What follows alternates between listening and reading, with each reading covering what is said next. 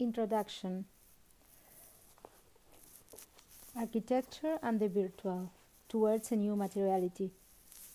Trained as an architect, engineer, and historian, Antoine Picon has focused his work primarily on the intersection of architecture and technology. In his article, Architecture and the Virtual Towards a New Materiality, Picon addresses the potential impact of the computer and computer aided design on materiality. While some view the computer as a, as a threat to architectural materiality and overtaking of the actual by the virtual, Picon, a professor of architectural history and technology at Harvard Graduate School of Design, proposes that the computer creates a new understanding and experience of materiality. Picon begins his discussion with an examination of architectural representation, asserting that it is both ambiguous and abstract by nature. The plan, for example, is actually quite abstract in that we never experience a building as seen in a in plan. In fact, is not the experience of a computer generated flight through more real than that of a two dimensional plan? Thoughts such as these lead Picon to ask Do computer representations imply a clear departure from the traditional practice of architecture? His answer is both yes and no. Digitization is, in part, a tool employed by the architect, in some ways, like any other tool, just more technologically advanced. At the same time, the use of the computer as a design tool introduces additional layers of mediation that do not exist with pencil and paper. Here, Picon raises the analogy of the automobile, a machine that has had tremendous ramifications for our perceptions of space, travel, and the environment. Rather than dematerializing the world we inhabit, the automobile has instead transformed our notion of it allowing the experience of new sensations, scales, and forms, not to mention the development of now everyday objects such as freeways, billboards, and parking lots. Thus, our previous understanding of materiality has been altered, but not through the dissolution of materiality itself. A similar shift may result from the computer's ever growing involvement in architecture in Picon's view, recent explorations in digitized design have focused on surface and texture rather than volume, introduced and anticipated issues of scale, and rendered tectonics an increasingly complex facet of architectural representation. Flows of information, concrete data gleaned from any number of operations often appear as, influential, as influential components of architectural design, which is itself more abstract. This interaction of concrete and abstract, real and digital, suggests a new hybrid of materiality, according to Picon, that goes hand in hand with a possible new conception of what it means to practice architecture. The computer and, and digitization have recast our traditional understanding of materiality, of the process of design, and of architecture as a whole. And this recasting will continue as technology matures. Picon forecasts a generalization in design on the horizon as digital technologies allow architects to become more involved in the creation of building materials and the surrounding environment. He hopes that the expansion and hence revaluation of the architectural discipline will lead to, a, in, to an increased sense of moral responsibility, guiding us toward a future in which architecture plays a greater social and political role. Architecture and the Virtual Towards a New Materiality. The development of digital design is often presented as a threat to one of architecture's essential dimensions. the concrete aspects of construction and building technologies, in a word, its materiality. Such is, for example, the concern expressed by Kenneth Frampton in his recent work, starting with his studies in tectonic culture. Despite the counter arguments posed by William Mitchell and others, this concern is easily understandable, given the highly formalist nature of many digital architects' production. Computer based design often appears to neglect the material dimension of architecture, its intimate relation with properties like weight, thrust, and resistance. On a computer screen, forms seem to float freely, without constraint other than those imparted by the program and by the designer's imagination. There is something deeply unsettling in this apparent freedom that seems to question our most fundamental assumptions regarding the nature of the architectural discipline. However, should one accept the present stage of computer based design as if it were setting definitive standards? As digital architecture remains in its infancy, one must be cautious not to draw conclusions about the temporary features it presents. Frampton and other detractors perhaps assume its current condition to be permanent, taking its temporary characteristics too seriously, while underestimating the real questions it, it raises. Its present tendency toward a certain immateriality or rather its often glib attitude toward materiality, may very well be ephemeral. Far from being jeopardized by the generalization of the computer and the development of virtual worlds, materiality will probably remain a fundamental feature of architectural production. One can furthermore speculate whether the use of the computer with its web extensions represents a substantial departure from the traditional features of architectural representation. If many respect, in many respects, two dimensional, hand produced drawings are no more material than computer based ones. The abstraction inherent in architectural representation does not necessarily imply a lack of materiality in its realis- realization. I would like to begin precisely with the general question of architectural representation before turning to the changes brought about by the computer. Among the leads I will then follow uh, is the idea that materiality, like almost every feature of our environment, is to a large extent a cultural construction. As has been argued by various proponents of social constructivism, physical experience is shaped partly by culture, technological culture in particular. We perceive the exterior world through the lenses provided, both literally and on a more symbolic level, by the te- technological culture that surrounds us. Beyond perception, our everyday gestures and movements are in depth to our machines and their specific requirements. In such a perspective, the impact of the computer may more accurately be described as a reshaping of rather than an estrangement from physical experience and materiality. The approach adopted here tries to avoid the pitfall of positing a naive enthusiasm with regard to the existing state of digital architecture, or the symmetrical bias of rejecting it without further examination. Rather than discussing the value of various contributions to digital architecture, hence the scarcity of the references made to them, I will concentrate on questions of a more epistemological nature.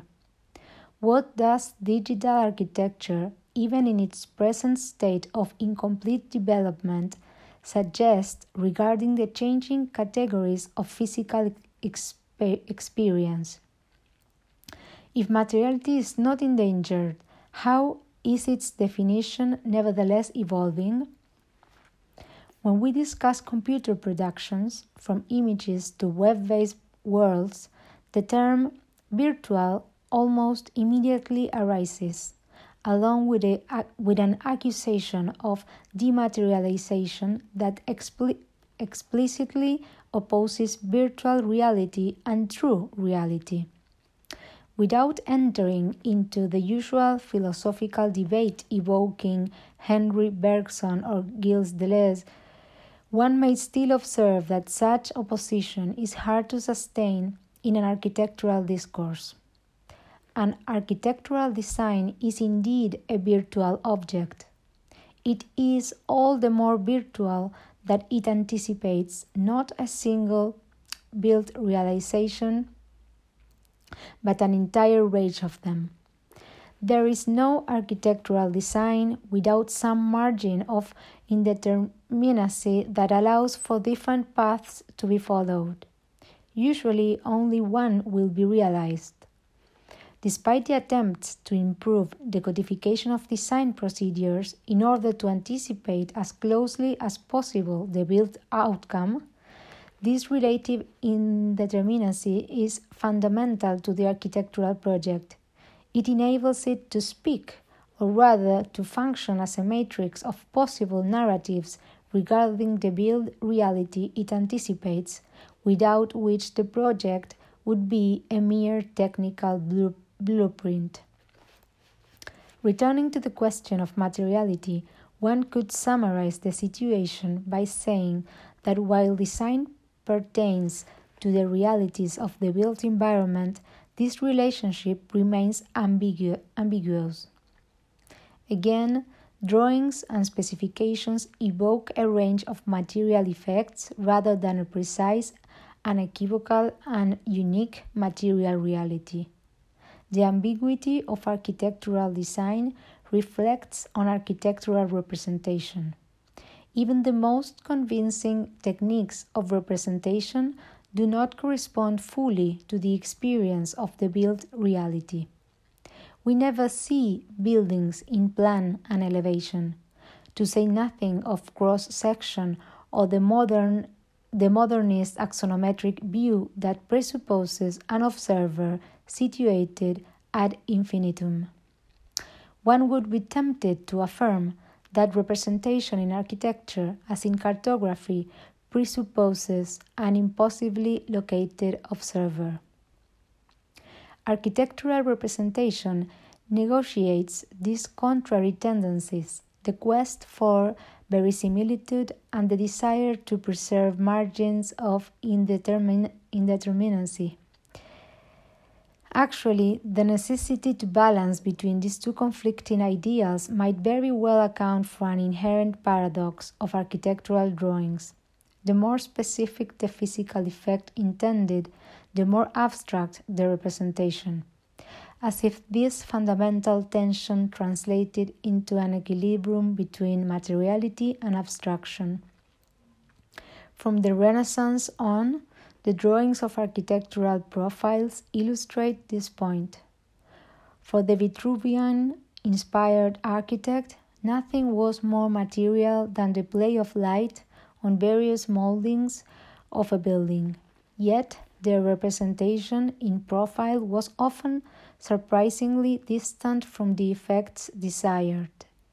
Even in canonical treatises like Palladio's four books on architecture, this representation is reduced to linear draw- drawing.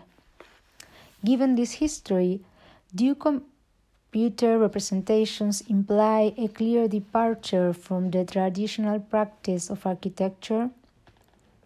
At this stage, the dig- digitalization of design may very well appear as, a, as mere technological advance, a supplementary power offered to the de- designer, a power that does not affect the nature of its production. Digitalization does allow the architect to manipulate extremely complex forms and to more freely envision design modifications. However, are these extensions of vocabulary and the capacity to interact at every stage of the design truly revolutionary? Is this change quantitative rather than qualitative, as if contemporary designers were simply endowed with a more varied and flexible set of pencils and rulers? This is, of course, not entirely true for the computer breaks with the immediacy of the human gesture. Between the hand and the graphic representation, a layer of hard and software introduces itself.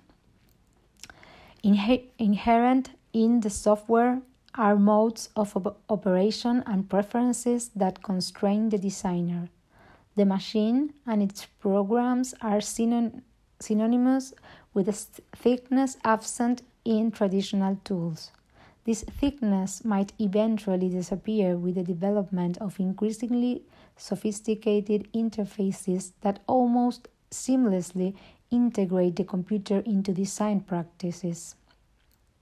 The Media Lab at the Massachusetts Institute of Technology has invested years of research into digital gloves and tactile screens, as well as camera and laser controlled feedback systems linking physical and digital modeling. Nevertheless, the mediation of the machine and its software will not be abolished. The difference between hand and computer produced designs parallels the contrast between a walk and a car ride. At stake in both cases is an opposition between man and the pairing formed by man and machine, a machine which cannot be reduced to a mere accessory. Both the power of the computer and also its thickness make it indeed different from tra- traditional tools. Its use could be assimilable to an encounter with a non human actor, to use Bruno Latour's conceptual frame. In the decades following World War II, the automobile had already led to such an encounter.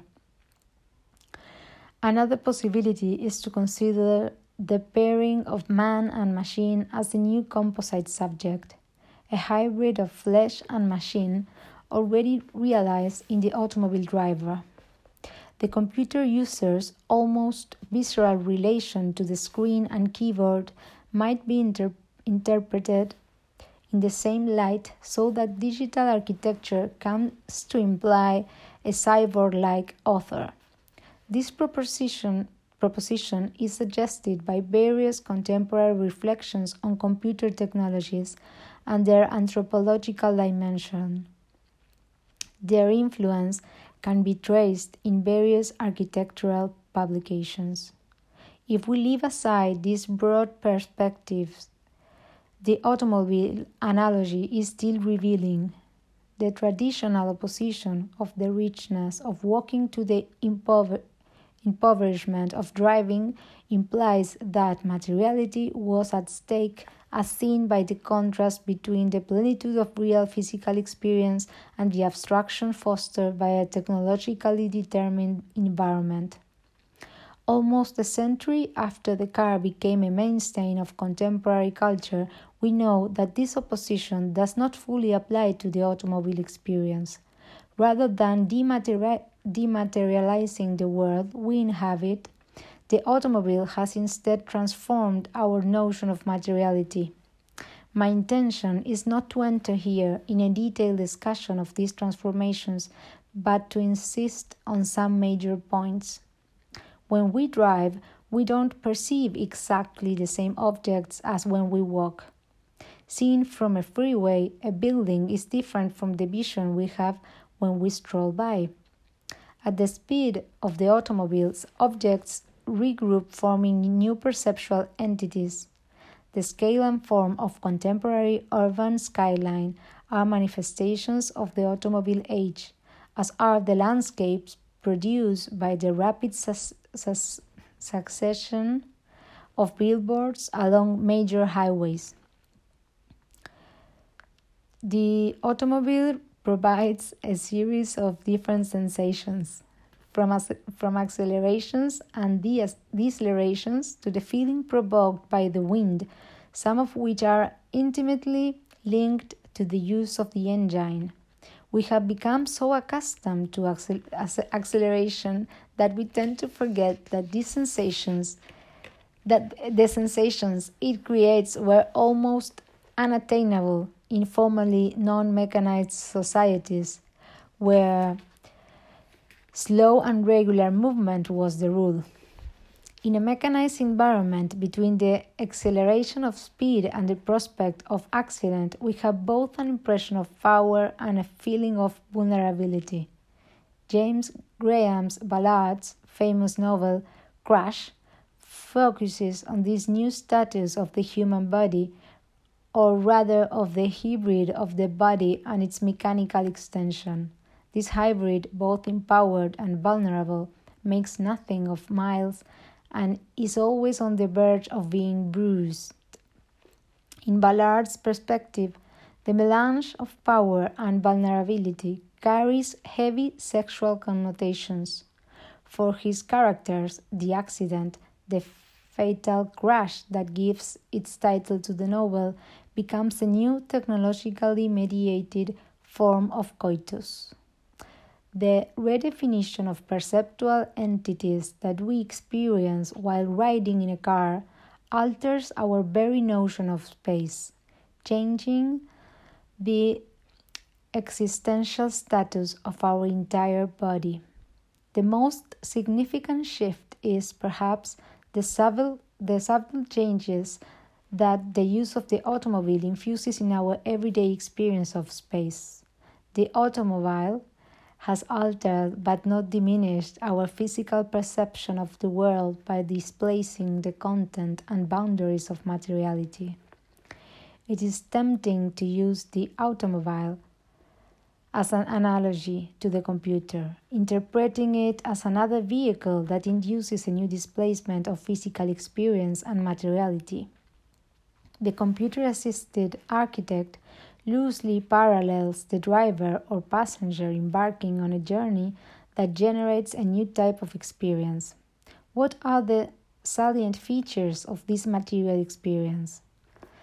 The computer presents us with new perceptual entities and objects, whereas the architect previously manipulated static forms. Now she or he can play with geometric flows surface, and volumetric deformations acquire a kind of evidence unavailable to traditional graphic means of representation. They can indeed be generated and followed in real time on the screen.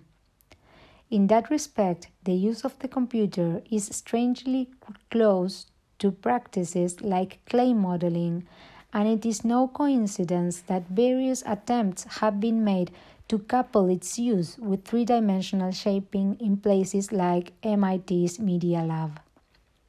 The new evidence acquired by geometric flows may account for the, the multiplication of projects that look like fluid surfaces.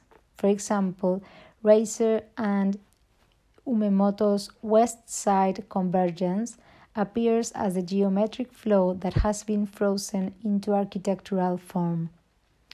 In addition to the formation and flows, the computer enables the manipulation of non material phenomena, such as light and texture, so that they acquire the status of quasi objects to the architect. Numerous parameters of light can be manipulated. It can be intensified or dimmed, made direct or diffuse. Similarly, surfaces can be adjusted with an almost infinite combination of factors of roughness and smoothness, of re- reflectivity and transparency to an extent that makes them almost tactile. These manipulations have widely different manifestations, from superficial effects like the hypersurface, projections made possible by the digital world's capacity for any form to be textured with any image, to the mathematically substantiated creations of Bernard Cache's objectile practice.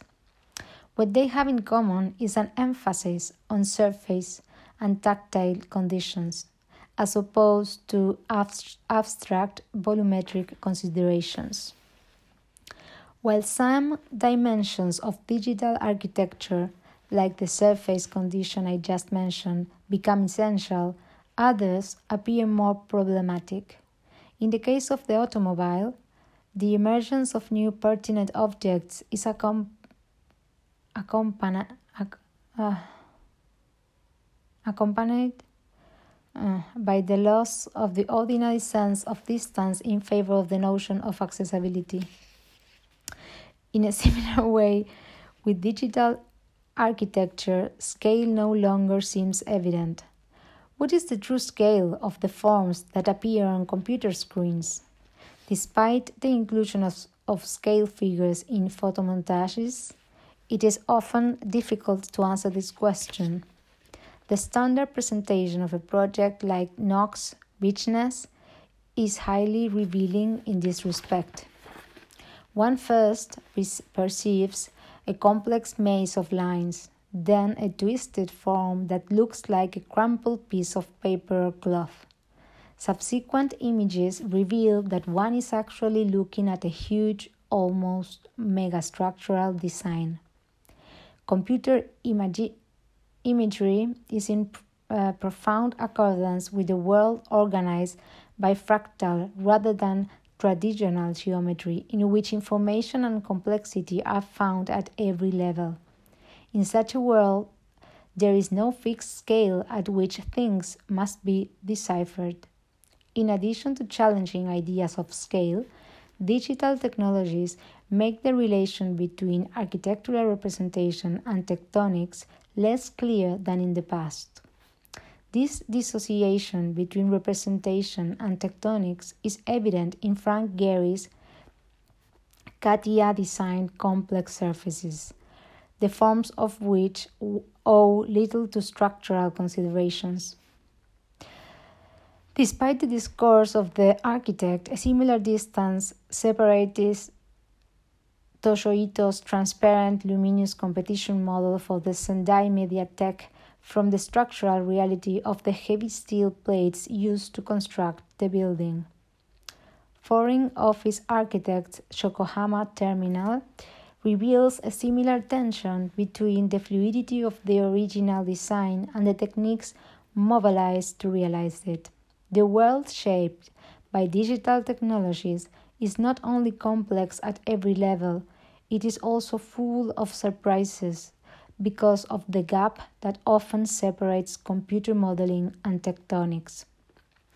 The antagonism of critics like Kenneth Frampton is directly related to the recognition of this gap between digital representation and traditional tectonics. However, Disturbing, eh, however disturbing, disturbing it may be, such a gap is not necessarily synonymous uh, with the dematerialization of architecture.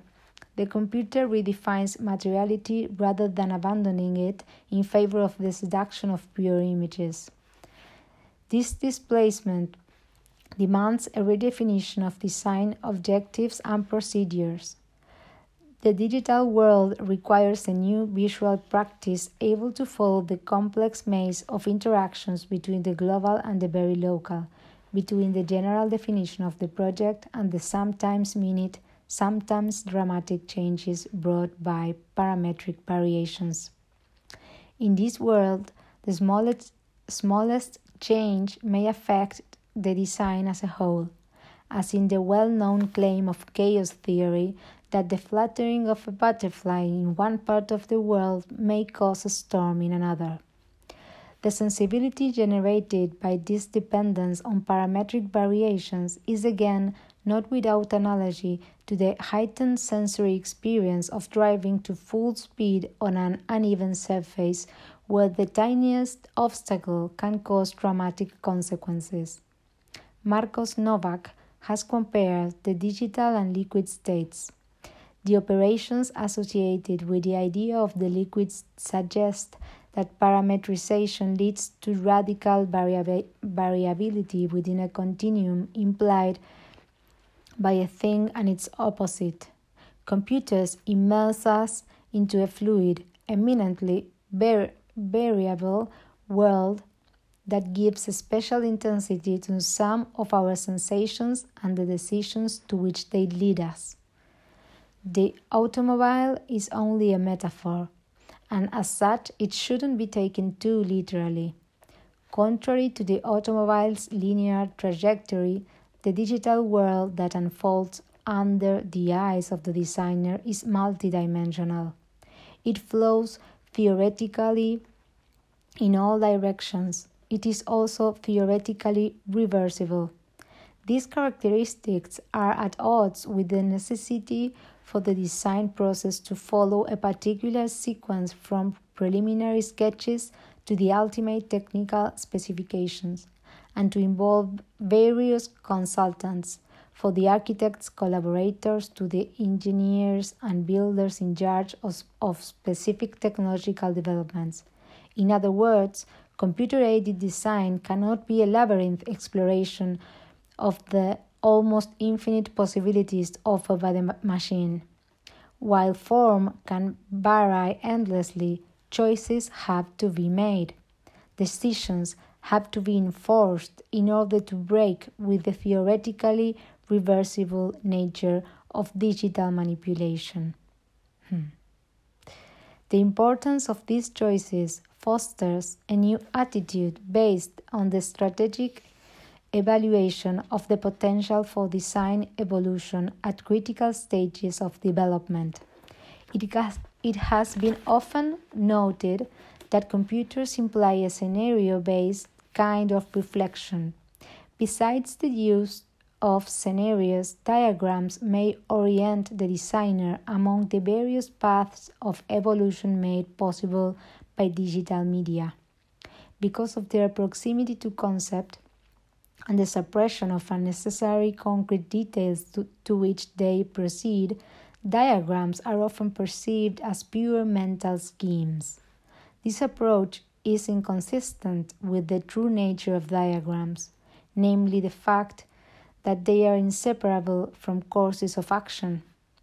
They possess a sorry, they possess a physically a physicality of their own, similar to the seemingly abstract notations that choreographers use to note the steps of a ballet. There is a striking parallel between the contemporary, often Dutch inspired architectural diagram and geopolitical diagrams produced at the beginning of this century. Both are based on a schematic description of the world that tends to neglect differences in scale and geographical complexity, to say nothing of historical specificity. Geopolitics loves blocks, alliances, and other global entities. Dutch inspired diagrams are also based on massive aggregates and global data. In both cases, the world appears as a field in which forces are manifest rather than a static geography. Like geopolitics, contemporary architectural diagrams make extensive use of charts and arrows attempting to make these forces visible. They convert on nodes that can be like, likened to objectives or targets.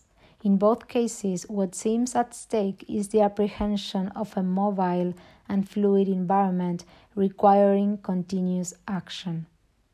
More generally, the computer has often been understood as an extension of the mind, a super memory or an enhanced tool for logical exploration.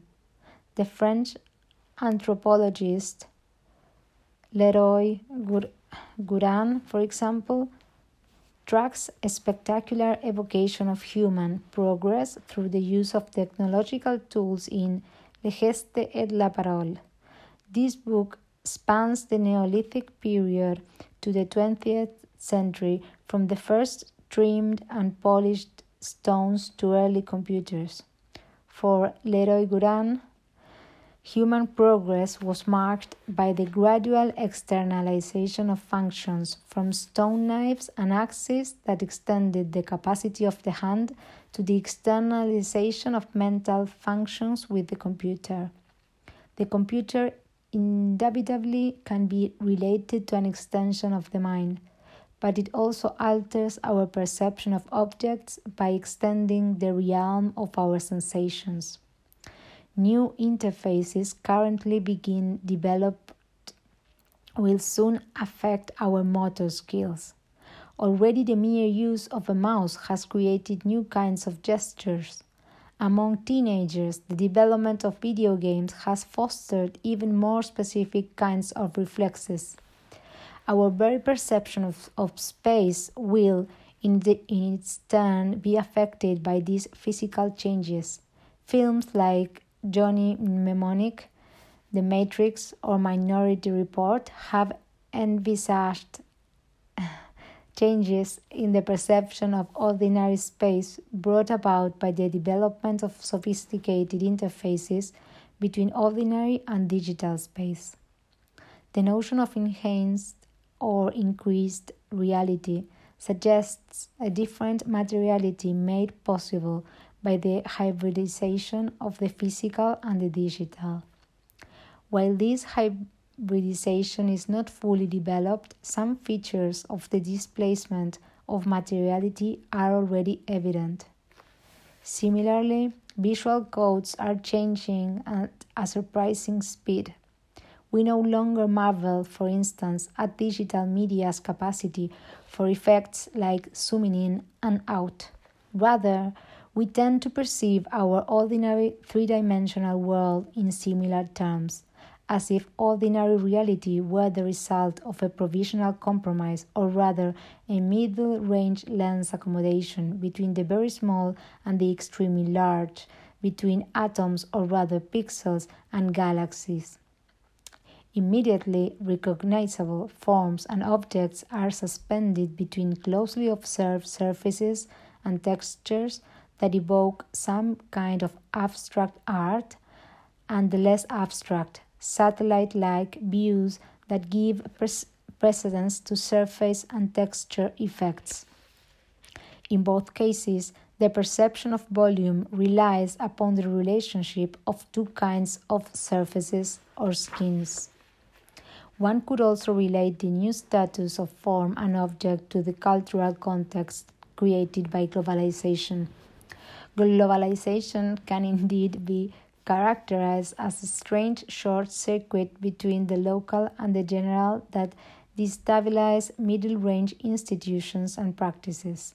In our global world, we see things either from very close or from an extremely distant point of view.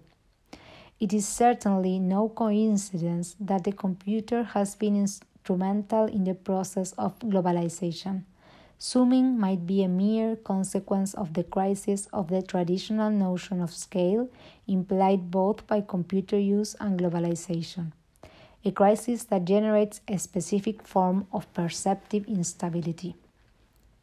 This instability blurs the distinction between abstraction and concreteness, for nothing is at the same time more abstract and concrete than a view that challenges interpretations based on the ordinary categories of form and object. More generally, in the age of the computer and with the physics of solids and DNA manipulations, materiality is increasingly defined at the intersection of two seemingly opposed categories. One on the hand on the one hand is the totally abstract, sorry, based on signals and codes. On the other hand, is the ultra concrete, involving an acute and almost pathological perception of material phenomena and properties such as light and texture as they are revealed in Zoom like practices. This uh, hybridization between the abstract and the ultra material represents the new world of sensations and movements that we are entering today. In the architectural domain, the coexistence of reflections of a diagramma, uh, diagrammatic nature with a renewed interest in some of the most concrete aspects of materials is typical of this situation. At an urban level, the GPS also represents the immediacy between abstraction and concreteness. Using a GPS, we are both plugged into a global abstract geodesic grid and confronted with our immediate surroundings.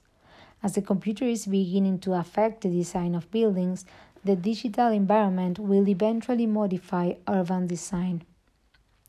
If only because old problems like the legibility of the urban sequences are now redefined by tools like the GPS. But how are the intuitions of the architect or the urban designer conveyed to a public that inhabits his projects?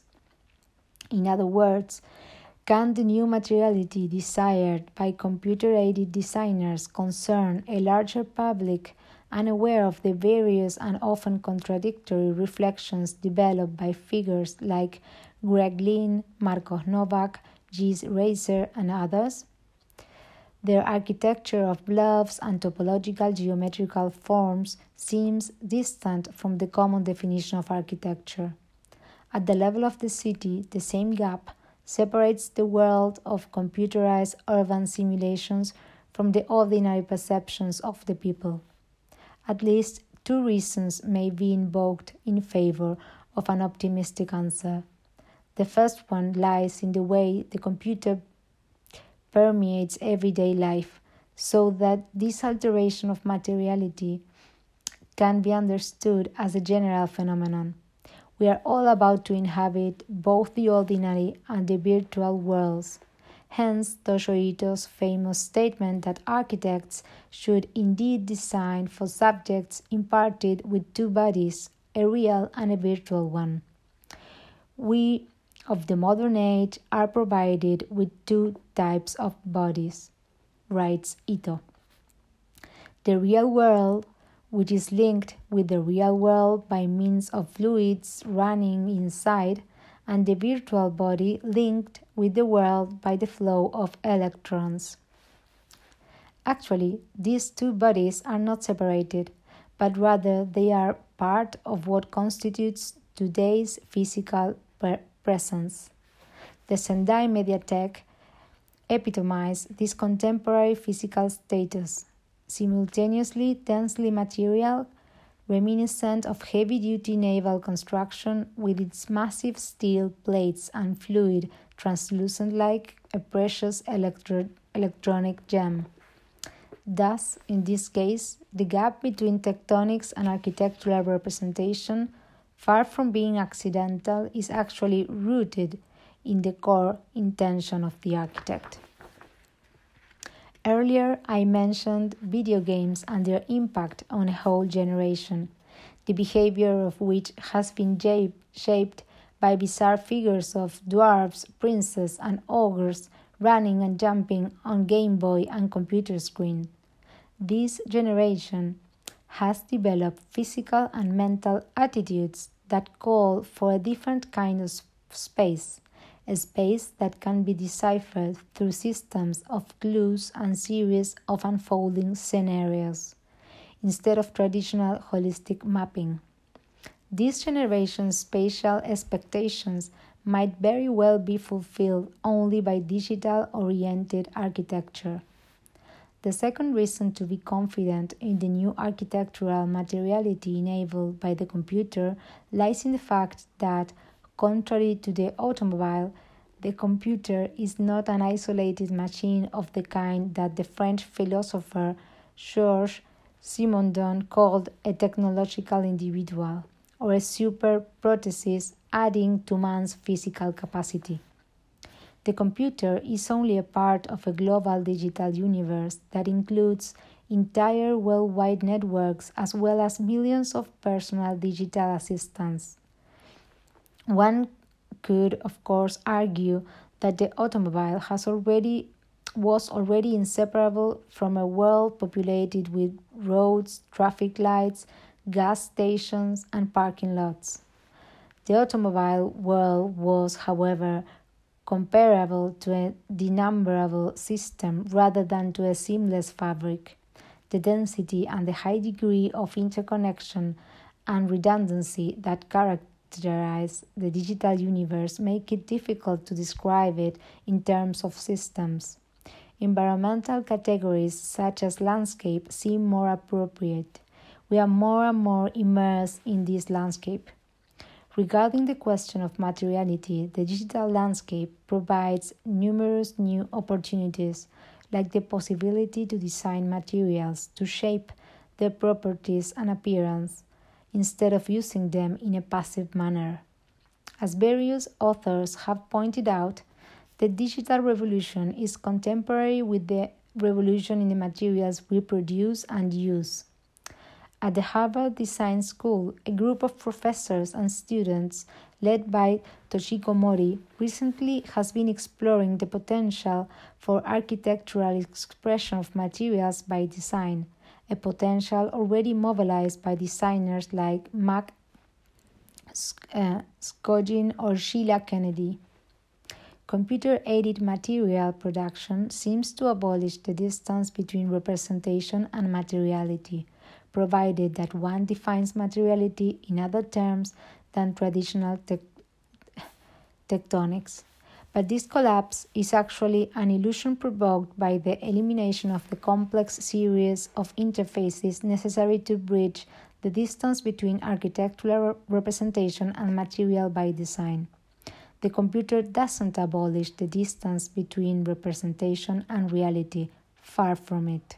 It simply creates the possibility of a continuously documented, documented process between pure architectural representation and technical specifications.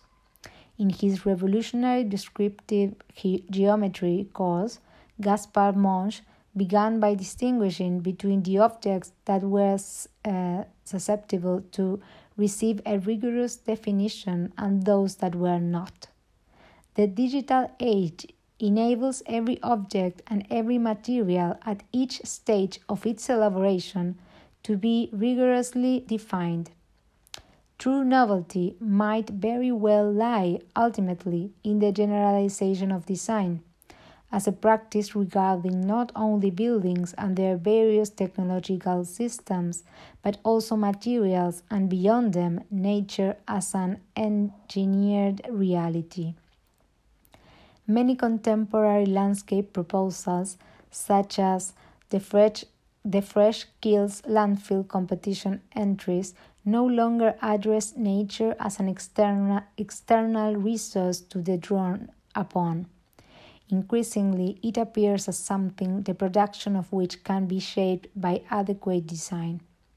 The increasing use of the term landscape urbanism in regard to situations like Downsview or Fresh Kills appears as a consequence of this trend.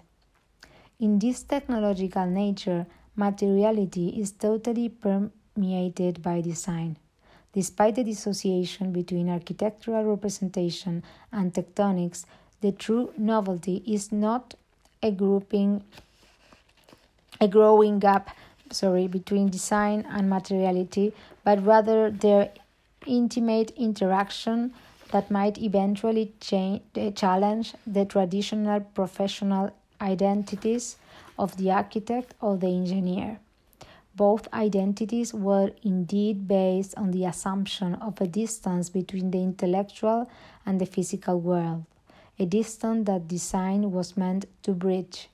If one takes seriously the hypothesis, the hypothesis of a blurring between abstraction and concreteness, these identities must be altered. Cecil Balmond claims to cooperate fully in the design process instead of being confined to mere structural calculations, is representative of the new perspectives that arise from a world blurring the distinction between mathematical abstraction and spatial concreteness. This potential generalization of design procedures makes us more liable than ever for its consequences, since the world appears more and more as our creation, from nature to art to artifacts, from materials to buildings. Thus, a new political responsibility is at stake. For architects, this implies a departure from the traditional posture of the professional indifferent to the large issues raised by his realizations. To inscribe oneself in current economic and cultural trends is probably no longer enough, considering, as Sanford Kwinter once put it, that the task of architecture is to take the flow of, his, of historical conditions and its privileged materiality.